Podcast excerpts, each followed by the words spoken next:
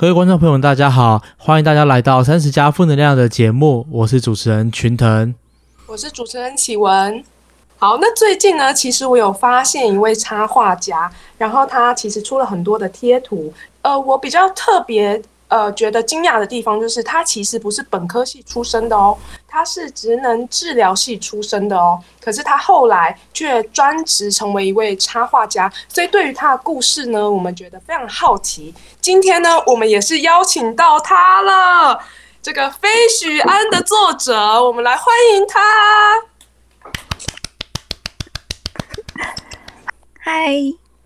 嗨嗨，大家好。那飞许安为什么你叫飞许安呐？哦，就是飞许安是其实是一个还蛮随意起的名字啊，就是因为我自己的。本名就是，其实认识我的人可能就是有些知道我在画飞雪安的会叫我飞雪安，那有些会用本名那个称呼我。那我本名是叫思鱼，然后鱼的话英文就是 fish 嘛，可是就还蛮多人用这个名字，所以我就把它加了一点变化，就加了一个字尾上去，然后再把它变成三个字的中文，就比较好念，所以就变成飞雪安了。所以叫你的时候，这名字是飞许，不是许安，是飞许。哦，对啊，对。可是也有人叫我许安啊，就是问大家，我都会给予回应。OK。那可不可以跟观众介绍一下你的背景？就是说，你原本是职能治疗系，之后就是会在医院工作。那那时候是为什么想要转换到插画这个行业？这样？好啊，就是，嗯，其实我我自己是长庚大学职能治疗系毕业，对，然后我毕业之后呢，因为我们要考国考，然后因为他就是职能治疗师，他就是那个附件的职业，他就是一个在医院工作医师人员或是诊所。那我毕业的时候，一开始先去诊所兼职，然后后来就是刚好还蛮幸运的，就是去到了台大医院的北护分院。也是做了一年多的职代，那我整个智能治疗师的工作做了大概两年多，快三年左右。不过就是在做的过程当中呢，就是觉得自己没有到非常适合这个职业，应该说就是渐渐的，就是在边工作的过程当中，就会看同看着同事，然后我也有些同事，他们可能就是在同个职业上就是做了。大概十几二十年的人都大有人在，那我就是还蛮喜欢去想一些事情的，也不是工作不认真，我还是有好好的工作，但是就是。想的时候就是觉得说，嗯，我可能没有办法做这个工作一辈子诶，然后我就开始去思考，那我想要的生活形态是怎么样子的。其实我以前小时候是有学画画，然后然后学画的过程当中，就是也蛮开心的。那我其实也学了学蛮久的，但是因为我上面两个姐姐她们都是后来念设计跟嗯艺术相关的科系，所以我。才在选高中的时候，就是选择了不同的，就我选普通班这样，然后就就是一路念完大学。但是后来，因为就像我刚刚讲的，我就是去思考一下我的人生，我就觉得，嗯，还是比较想要在画画上面跟或是设计一些方面有一些，就是想要在这方面去追求，所以就是我就刚好那个时代的期间也结束了，然后我就做了一点我的人生的转换。然后，那我现在是一名就是专职的插画家，就是专职在接案。去年也有出一本绘本，是木之出版绘本，叫做《塑胶袋小兔的冒险》，它是由 Flipper 出版的。就是，所以我现在的就是接案的来源，就是有些是。嗯，一般插画设计的 case，或者是有一些是绘本的 case 这样子。你刚刚说的那本绘本啊，我我当初也有提供一些募资哦，感谢。对，没想到今天就跟今天就跟这个作者在空中见到面了。对，空中见面了。我发现呢，就是飞许安在呃职涯上面是有很多思考的，因为我觉得比起一些呃文科、社会科出身的一些人来说，他们可能出社会之后没有一个很明确的方向，所以有一点是，呃，我喜欢什么，那我就朝那个方向去做做看，然后在这过程当中去碰撞。职能治疗是一出社会就有非常明显的就是职涯的方向，但是。后来你却决定了，呃，朝自己兴趣去前进，就代表中间你其实经过非常缜密的思考，这样子。嗯，也不能说是很缜密啊，就是我 我个人就是一个想太多的人，可以这样讲吗？没有，就是蛮好奇啊。就是你那个时候在人家眼中相对稳定的工作啊，你为什么还会觉得自己应该要去做另外的事情？对啊，其实现在想想，那个工作的就是待遇也都蛮好的，而且我刚好工作的职场并不是说就真的很大的医院，非常的忙碌。嗯，对。但是但是一看到同事做了十几二十年，就啊，我未来的生活好像就是这样的时候，就感到很害怕，对吗？对对，就是其实等于说，就是那个时候自己可能还不想要完全被定型吧。然后加上，其实我那个时候不想要被定型之外，其实我本来就蛮怪的。我本来就比较喜欢做一些跟别人不一样的事情。然后对，然后加上那个时候，其实我刚好也是去到教会那。刚好那时候牧师就是分享说，就是可以很好的来去使用自己的才能，而不是把自己的才能就是放在那边，好像被埋在土里面的宝藏。因为你一个很宝贵的宝藏，就是像那种财富财宝，你把它丢在土里面，没有拿出来使用的话，那它其实有跟没有是一样的。然后就刚好那时候听到这样子牧师的分享的时候，觉得我自己也是思考蛮多的，但是也不是说一下子就转换。听到了之后呢，我是在边。在医院上班的过程当中，开始经营飞雪安这个粉丝专业，然后就是想说先当兴趣经营好了，然后后来就是各种巧合之下，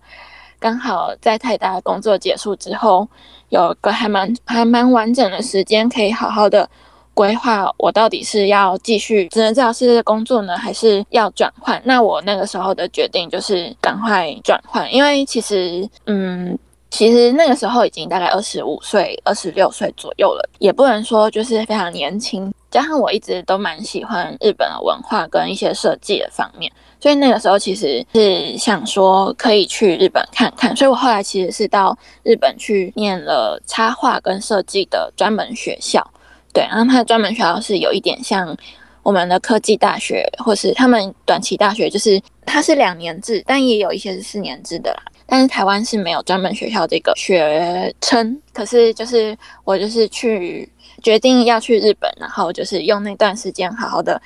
念日文，跟准备一些就是要出去出国的那个资料。然后因为刚好前面工作也有存一些钱，所以那段时间没有工作的时候，就专心在准备的时候也还好，因为前面有一些储蓄。现在听你讲起来啊，好像很轻描淡写。但是如果仔细想一想的话，其实就要讲说，在你二十六岁的时候，下定决心要再去国外再去念一个学位，这个好像不是一个很简单就做出的决定。因为像你刚刚说的嘛，其实包括可能钱的问题啊，然后去日本可能两年到四年开销啊、住啊、学费啊，然后再加上你可能回台湾了之后也快三十岁了，然后。对，就未来的工作有没有办法再有这么稳定的收入呢？其实都是很不确定的状态嘛。那你那个时候就这么勇敢的说去就去？嗯，对，其实我也不是说说去就去啊。就像我刚刚讲，我就是一个很喜欢想很多的人。其实我去之前，也就是内心当中充满不安。就是虽然我已经决定说我要我要申请这个学校了，然后但是我还是。一直到交出申请之前，我就会想说啊，可是我日文考得过吗？什么什么，就我会自己担心很多。但是其实这些东西呢，就是你去做了之后，你会发现，嗯，就真的是自己想太多了。就是还蛮多场合都是，蛮多情况下其实都是自己担心太多。但是你一旦开始去做之后，你会发现有很多事情不像是你自己想的那样子困难，而是你要去做。边去做边尝试，才知道还有什么应该要再去准备的。然后那个时候，其实我我也是蛮幸运的，就是我们家的就我家人没有反对，就是这也蛮幸运。不过其实因为二十五、二十六岁之后去留学的话，因为我想要申请的学校的那个学程跟学位的关系，就是其实就比较少奖学金可以申请。就一开始也有一些嗯担心啦，但是其实我后来去了之后。就还蛮刚好的是那个，因为我找留学代办，然后代办就是有介绍我还蛮便宜的学生宿舍，然后而且也不用自己准备食物，就还蛮方便的。去了之后呢，就我觉得其实中中间一直蛮幸运的，就是我去的那宿舍也有台湾人呢，可以就是听他们的意见，跟就不会说只有自己一个人在那边很慌这样。他们也是也有介绍我一些打工的机会，打工也是还蛮顺利的，而且打工的地方的老板也蛮喜欢台湾人的。然后，对，所以其实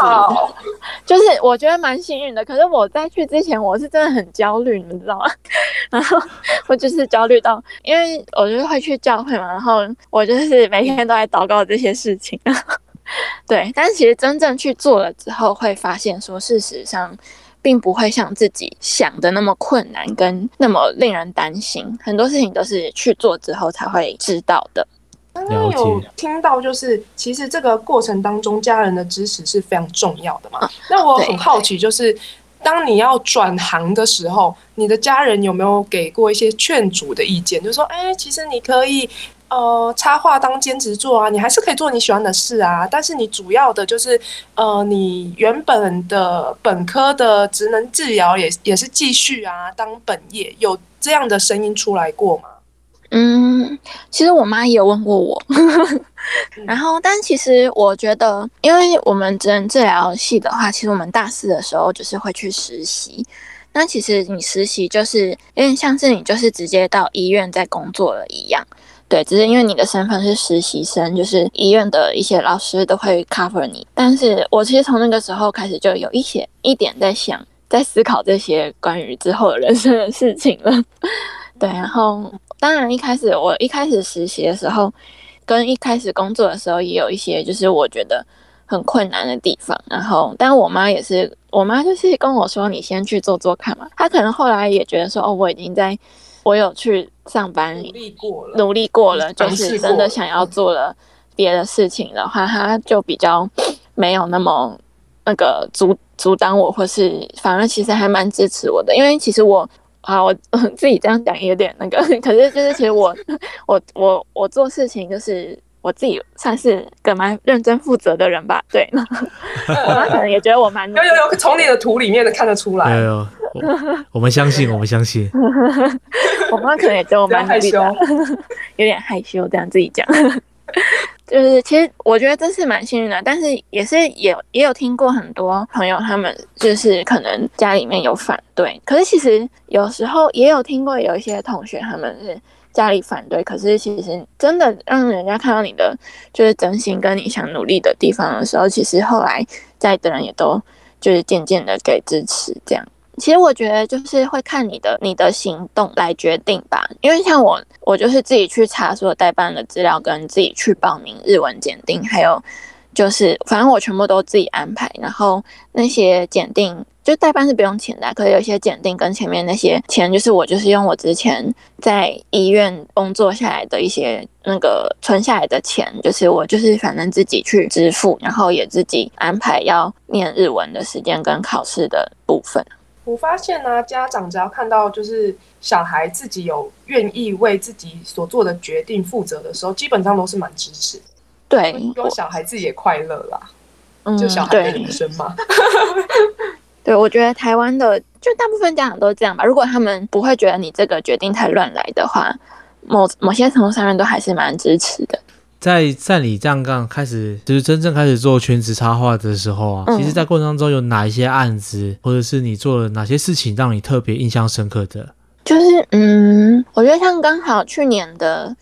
就是还蛮幸运可以集资的那个绘本啊。就其实我觉得，嗯，其实那个绘本的作品是我刚到日本的时候画的，也是思考了很久才画出那个作品。然后那个绘本主题有点就是跟环保有关。那我自己是喜欢画比较可爱的角色嘛，所以我就是那个绘本的主角就是一个塑胶袋做成的兔子。对，然后我觉得就是可能是因为跟环保有关吧，然后是还蛮幸运的可以被募集成功，然后就出版了。这样就是其实对我蛮印象深刻，因为我那我去年在参加募资的时候，我是正在思考到底要回台湾还是留在日本，但是也一方面就是正在。整理我的所有的行李，所以其实那是因为我前面有先累积了作品，可以就是交出去然后顺就是就是很顺利的被募资。嗯，怎么说？我觉得有一些是前面累积下来的成果，不见得到，不见得说你一下子就可以看得到那个结果是如何。因为其实我原本画那个也是想说，就是在日本投个比赛什么的，就主要还是是为了交作业啦。就当当然就是投那个比赛也没有什么回应，只是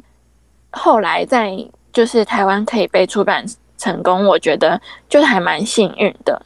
等于那时候设定大概是一万块嘛，一万块新台币，十十十万，它是十万台币，哦，十万吗？对对，不过因为它是。有它那个募资案是会让大家去投稿，是因为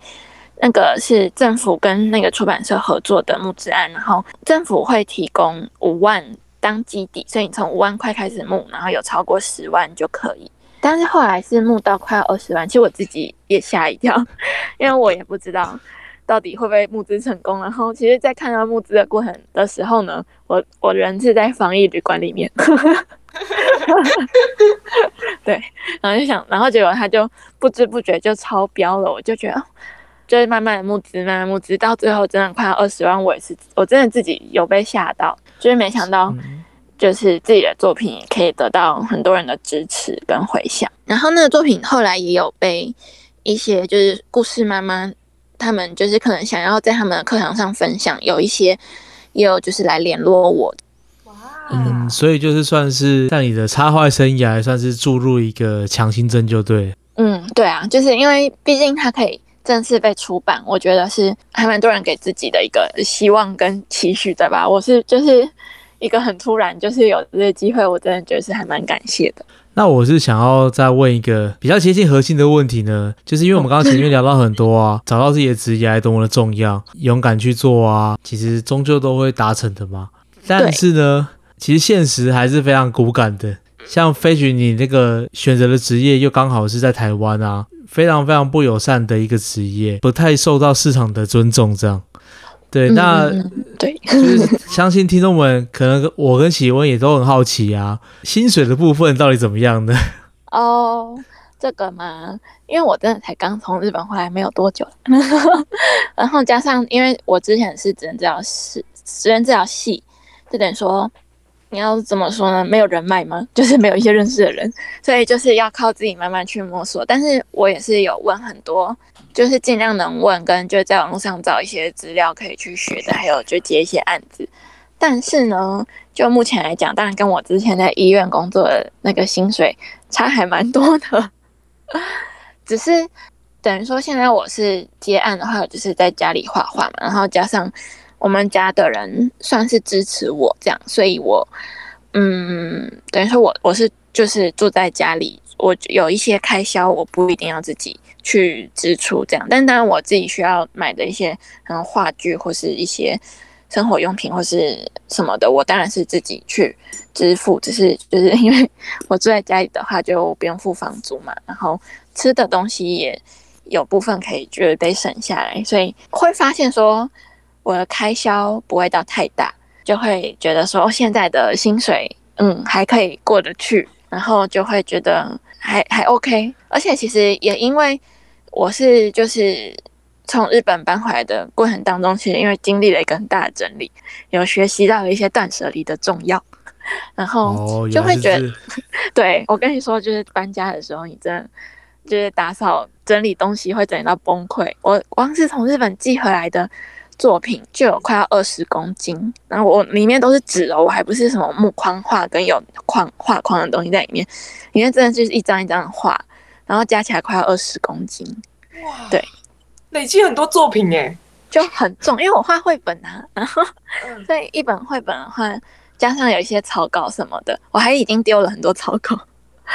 然后就是其实我可以过程当中，其实等于说我不光只是思考我的。职业跟我的工作，是我有去整个有点放大来看，就是在我的人生当中，我需要什么跟不需要什么。这样讲的话有点夸张，但是其实就是这样啊，就是在这过程当中，是我有去思考什么东西对我目前的我而言到底是重要的跟不重要的。对，然后因为这样子的去思考之后，其实对于我现在自己的生活也有一些改变，就是会去思考一些对自己而言真的很重要的事情。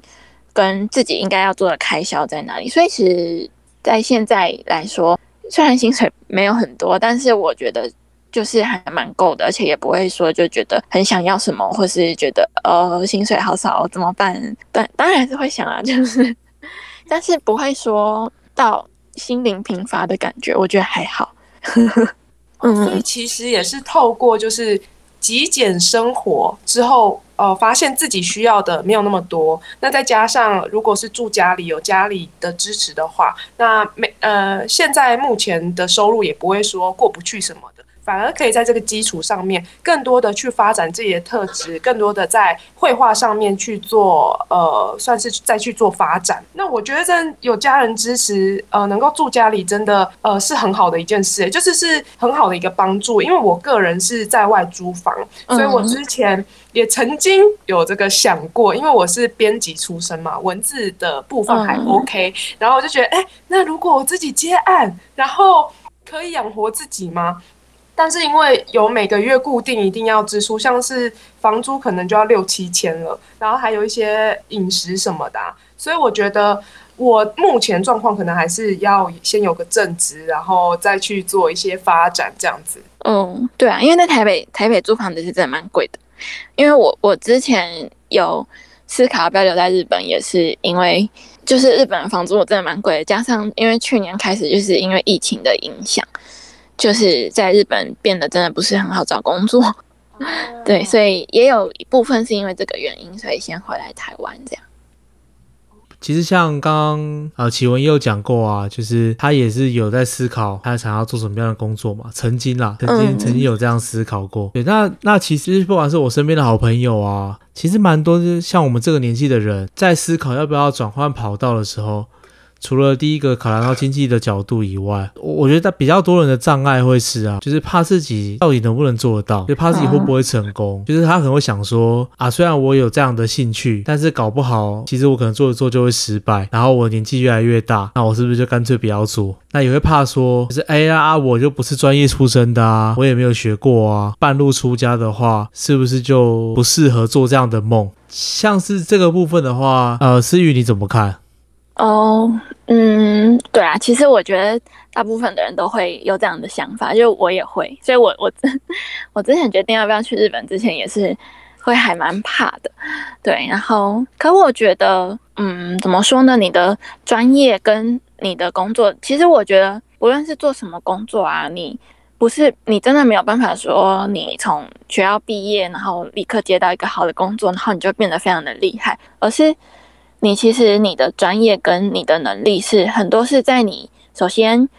就是愿意去做去尝试这过程当中，你不断去做反复累积起来的，才会变成你的专业。但是当然，这过程当中你也必须要对自己有就是正确的投资。当然，就是比如说，就是你想要增进一些专业能力，再去学习什么东西。可是很多时候，就是你先去做这些工作的时候，在过程当中不断的去。累积而形成的专业，而不是一开始就是就觉得说哦自己没有那么专业，所以很害怕，然后就不敢去尝试。所以我觉得，当然有些人可能也不见得是要转换跑道，但是先从有兴趣的感觉起来开始去试试看也不错。就是因为至少你有做尝，你有开始去尝试，然后去累积你的这个你大家所谓想要追求的专业的方面，或者是一些兴趣的方面也好。其实我有想到，呃，一些 YouTuber 跟一些歌手啊，比方来说，有一个目前是台湾百万 YouTuber 的一个美妆，哦，美妆的 YouTuber 啊，这样，然后他有一次就抛出说他第一支影片，天哪，他那个眉毛画的真的不行诶，像他现在是。超级就是大家想要看各种妆容，就会去看他的影片学习，然后他化妆也都很细致。但是你看到他第一篇，虽然他当时也是以美妆主打出出道，但是你就觉得怎么会是这样？所以就发现说，哦，过程当中的累积是会造成蛮大的呃变化。那还有一个就是歌手徐佳莹不是得了歌后吗？嗯。之前呢，就是刚好有在 YouTube 上面有看到他呃星光大道夺冠的那一集，然后我想说，哎，那个音准好像没有很准哎，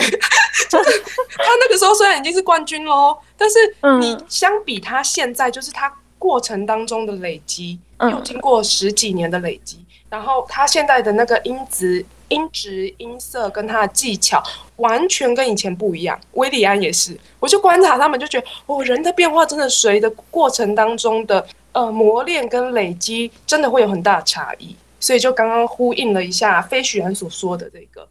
呃，能力的累积、专业的累积是要透过过程当中不断的去实践。嗯嗯，对啊，而且我我其实我觉得，就是自己的想法也是蛮重要的，还有还有一个还蛮重要的是，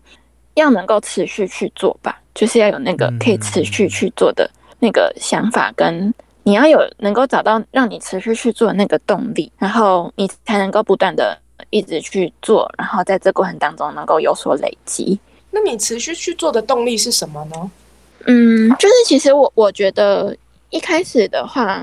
当然我一开始是在医院工作嘛，然后因为我做的工作就是复健的工作，那其实一开始我也是为什么会选这个科系，是因为其实当然某部分我自己也是还蛮喜欢帮助人的。后来去医院工作之后，发现说，其实我我可以用不同的方式。来去帮助人，或是来去表达一些想法，进而能够让看的人的想法能够有改变的话，我觉得也会蛮开心的。就是因为一开始也是在做非许安的过程当中，也是其实我一开始就是画一些很简单的小图，然后配上一些我觉得还蛮不错的文字。这过程当中，我觉得。借由这种方式，看到的人可以得到一些鼓舞跟帮助，比起我在医院的工作的时候，我得到的成就感还要多，所以我我才会就是想说要转换跑道，然后想说要持续能够去图文的产出嘛，还有一些插画的产出，然后才想要就是变得更专业。其实刚刚我也是有想到啊，就是。呃，徐佳莹也是因为这样的想法，所以去当歌手。哎，就是她原本是护理师嘛，然后她就是在、嗯、呃职场照顾病人的时候，还是发现她轻轻哼的几句歌，病人们都会很专心的聆听，并且说从她歌声里面得到很多的温暖。然后也是从这过程当中，她觉得她做她如果去唱歌的话，她带给大家的是更多的，所以她后来就是去当歌手了，这样。所以我觉得，就像你说的，就是我们要怎么坚持去做一件事，它的原因蛮深植在就是一个信念，就是它可能不是一个很单纯，就是说哦，因为我喜欢画画，就是更深植说哦，可能我有更大的愿景，所以我去做这件事。好啊，其实是其实回到我们这一期要聊的主题啊，其实终究还是要让大家去思考一下，当我们面对人生彷徨，或是我们在思考自己的未来，在那个当下的时候，其实真的会觉得很像乌云密布啊，或是会觉得真的看不到前面的方向。但是如果我们听到旁人的经验，或是已经有人走过的路，他们分享了他们的想法跟经历的时候啊，其实多少会给我们一些鼓励跟一些支持。像思雨嘛，相信他当时在那个当下的时候，其实每一个决定啊，每个抉择，应该都是会受到很多的焦虑跟煎熬。但是都走过了之后啊，他再回头看他的经历，然后跟我们分享的时候，他就会觉得啊云淡风轻的。啊，我现在也还是在很嗯辛苦的过程嘛，就是大家的，其实我觉得每一个人都会就是在自己的人生阶段，就是当中会有很多不同的烦恼。可是当听到别人的分享，或者像我这样，其实我自己就是做一些这样的分享给别人的时候，我自己也会得到力量，因为会觉得说，就是哦，我这样子的分享，其实我就对我来讲，我自己。就是觉得说，其实我就只是去做了我当下可以做到的事情，这些对，像其实去年在那个募资绘本的时候，也是因为我正在打包行李，所以我就是，而且因为疫情的关系，哪里都不能去，所以我就是在网络上找我有什么可以做到的，然后就是送出募资而已。就我真的是觉得说我只是去做我当下可以做到的事情，但是这样讲出来的时候，大家会觉得可以得到一些鼓励。的这个同时，我自己也是能够得到一些鼓励。但是我觉得，就真的是每一个人的人生阶段不一样的话，会有不同的烦恼。嗯，那其实 其实最后啊，就是相信啊，就是思雨的故事，如果跟你的经历其实是相符合的话，有希望可以给你们一个参考。今天节目呢 也是到尾声了，如果再不到尾声的话，可能就真的要写成上下集。对，那我们非常谢谢思雨啊，今天来跟我们分享他如何从一个职能治疗师转行成为一个插画家的故事。那当然，他现在还有很多的作品啊，不管是赖贴图，还有就是呃，可能他有画。画一些漫画，然后也有在接一些商案。那如果大家就是想要支持他的话呢，也可以在网络上搜寻飞许安，然后给他一些支持，给他一些鼓励。好，我们谢谢他，谢谢，谢谢，谢谢大家，谢谢。谢谢。